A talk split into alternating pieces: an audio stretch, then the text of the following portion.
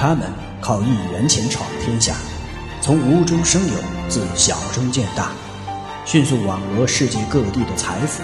他们集中力量，勇于冒险，敢为人先，攻城掠地，战无不胜。不一样的温州人，带给你不一样的商业逻辑。欢迎您收听由喜马拉雅出品、北海听云播讲的有声书《不一样的温州人》。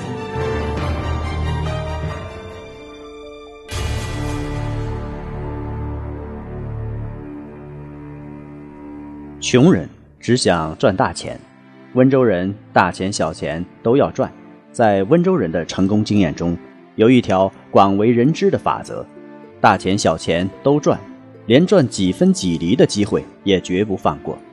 他们的商业价值观非常独特，响亮地喊出了“赚一厘钱也光荣”的口号。不一样的温州人，第三章，第三节，小处着手，由小做大。不一样的思维。穷人做买卖就要做大买卖，小生意没什么赚头，我们不屑一顾。温州人不怕赚钱少，只怕赚不来。只要踏踏实实、一步一个脚印儿的挣钱，财富就会越积越多。小处着手，由小做大，是我们温州人取得第一桶金的方式。温州人认为。不怕赚钱少，只怕赚不来。只要踏踏实实、一步一个脚印的挣钱，财富就会越积越多。唯利是图是许多温州人取得第一桶金的方式。有些人认为，做买卖就要做大买卖，小生意没有什么赚头，不屑一顾。这种人往往好高骛远、眼高手低，结果不仅做不成大生意，而且往往是一事无成。甚至倾家荡产。事实上，生意不在大小，只是最终赚得的利润。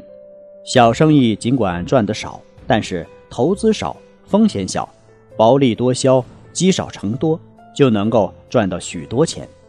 大部分人都是白手起家的，尽管胸怀大志，但是缺乏资金、人际关系等资源。怎样才能找到赚的第一桶金的突破口呢？如果眼高手低，大事做不了，小事不屑做，致富就根本不可能。不要嫌赚钱太少，如果总是抱着大钱赚不到，小钱不愿赚的心态，结果总是赚不到钱。赚小钱并不可怕，可怕的是一次赚钱后再也赚不到钱。在美国纽约坚尼路经营手提袋的一位温州商人说。从小本生意做起，是我们温州人经营的特色，也是成功经营的快捷方式与保障。我最初做饮料，一下子亏了六十万元，那时候跳楼的心都有了。坐在像小树林一般的五颜六色的铅笔样品背后，义乌市最大的铅笔生产企业中原笔业有限公司董事长宗元自嘲地笑了。他手指像拨竖琴一样，将一排铅笔拨了一个遍，感慨地说：“我是为了还债才做铅笔的，没想到我有今天，还全靠他了。”一九九三年，宗元做了两年副食品批发，开始尝试做乳酸饮料，可是没有技术，饮料卖不出去，最后亏了六十万元，几乎是他的全部家当。为了还债，做过老板的宗元只好来到岳父的铅笔厂打工，开始和铅笔打交道。从一棵树到一支笔，中间要经过三百多道工序，但一支铅笔的利润最多不过五厘钱。这要做到什么时候才能还清债呀？宗元有些绝望，但岳父对他说：“积少成多，你别想一口吃成个胖子。”宗元到现在都感激岳父的这句话。他从岳父那里盘来三台机器，开始在自家十多平方米的卧室里做铅笔。他和两个工人晚上做铅笔，白天拿到市场去卖，几毛钱一支铅笔，一天能卖一百多元。卖了一年铅笔，手头有了一点钱。宗元觉得不开发新产品不行了。一九九八年，他向银行贷款三万元，买了新设备，制造抽条铅笔。这种铅笔当时只有少数大企业才能生产。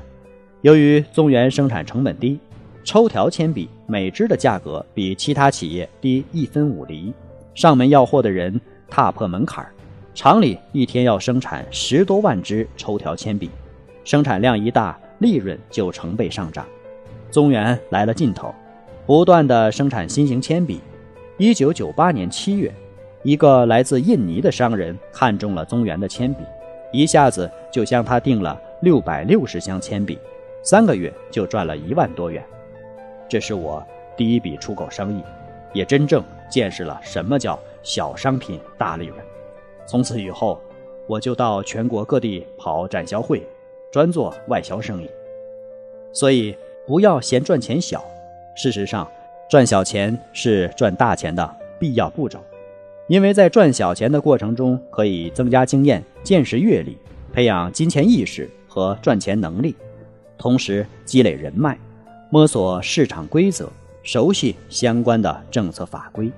试想，一个连小钱也赚不到的人，如果交给他一家大型商场、大公司，大工厂，他能管得了吗？所以，要想赚大钱，不能指望一夜暴富，还是应该脚踏实地，从小钱赚起。搞经营、做买卖，生意不在大小，贵在用心。在市场竞争日益激烈的今天，做生意千万不要眼睛指向大生意，嫌弃小生意。小生意同样蕴藏着很大的商机，只要用心去经营。一样能赚大钱。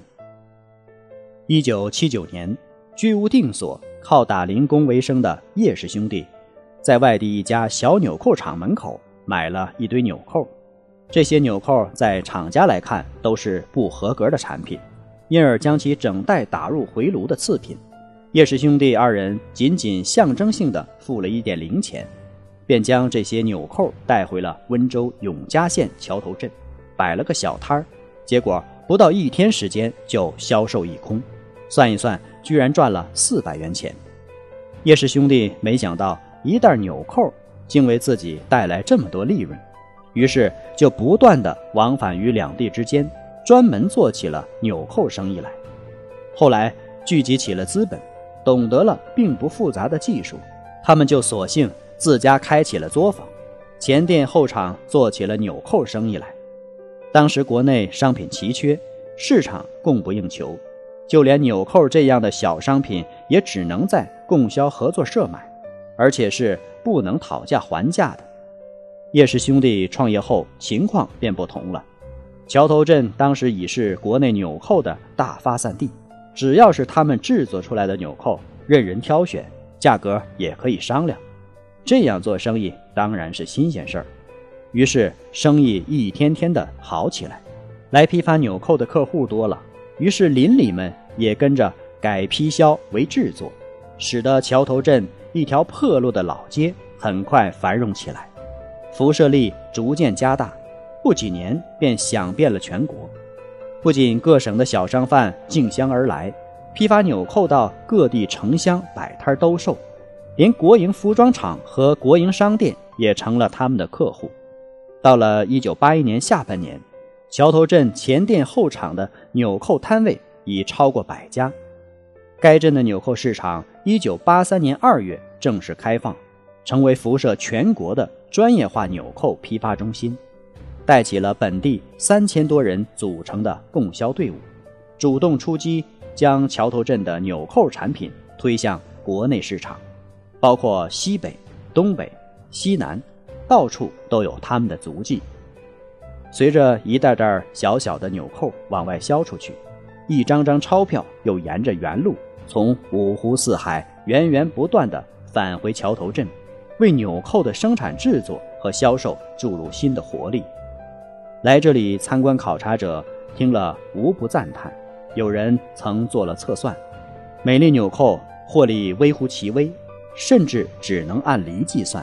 但万枚纽扣的利润加起来就显出来了。若按纽扣的平均值计，约五十万粒的每袋纽扣其利润可达到数千元，真是涓涓细流汇成江河，小有小的魅力。在全国很多地方，街头路边的许多小鞋店和美容店，大都是务实而又勤恳的温商经营。温商敢闯，但不乱闯。温商的积累财富的过程中非常有耐心，一步一个脚印儿，不妄想一夜暴富。一旦看准某项业务，就会扎下根儿来，踏踏实实的赚钱。走在每一个城市的街道，到处都有小书报摊儿，他们大都只处于微利状态。但在太原的迎泽大街，有一家名为“强子书报”的书报摊儿，却一枝独秀。月平均盈利额达到八千元左右。温州青年强子来到山西太原打工，由于很久没找到工作，就把他姐姐的书报摊儿接了过来。其实卖书报的毛利极小，一本杂志只能赚将近一块钱，一份报纸能赚一两毛，可一天也卖不上几本杂志。有一天，强子的书报摊儿进来一男一女两个年轻人。他们一口气买了十几本杂志。强子问女孩：“你爱看这么多种杂志吗？”她说：“不是，一个人哪看了这么多？我只要一本，其他的都是给别人带的。”原来他们工厂附近没有书店和书摊儿，且离城里又远，进一次城不容易，所以谁来了都会帮别人带一些新出的杂志回去。他们厂区周围又没有什么娱乐场所，每天下了班就只能看电视，电视看多了就腻，所以很多人喜欢看杂志。那两个人走后，精明的强子就开始琢磨：他们那里愁买不到杂志，我这里却愁卖不出去。如果试着把杂志直接送到那里去卖，不是皆大欢喜？过了几天，强子用自行车驮了一大捆新出的杂志。到那家工厂去卖，回来一清点，那半个小时的营业额比他在城里一天卖的还多。强子决定去开拓这片市场，他把城里书报摊的营业时间改变了一下，上午在城里守摊儿，午后四点关门，轮流去各地工厂摆流动书摊卖书。这一改变很快就收到了明显的效果。书报摊的杂志销售量由最初的每月不足一千册，一下子猛增将近三千册。为了方便读者买杂志，强子还开展了电话送书业务。他印制了名片、广告宣传单，随销售的杂志分发。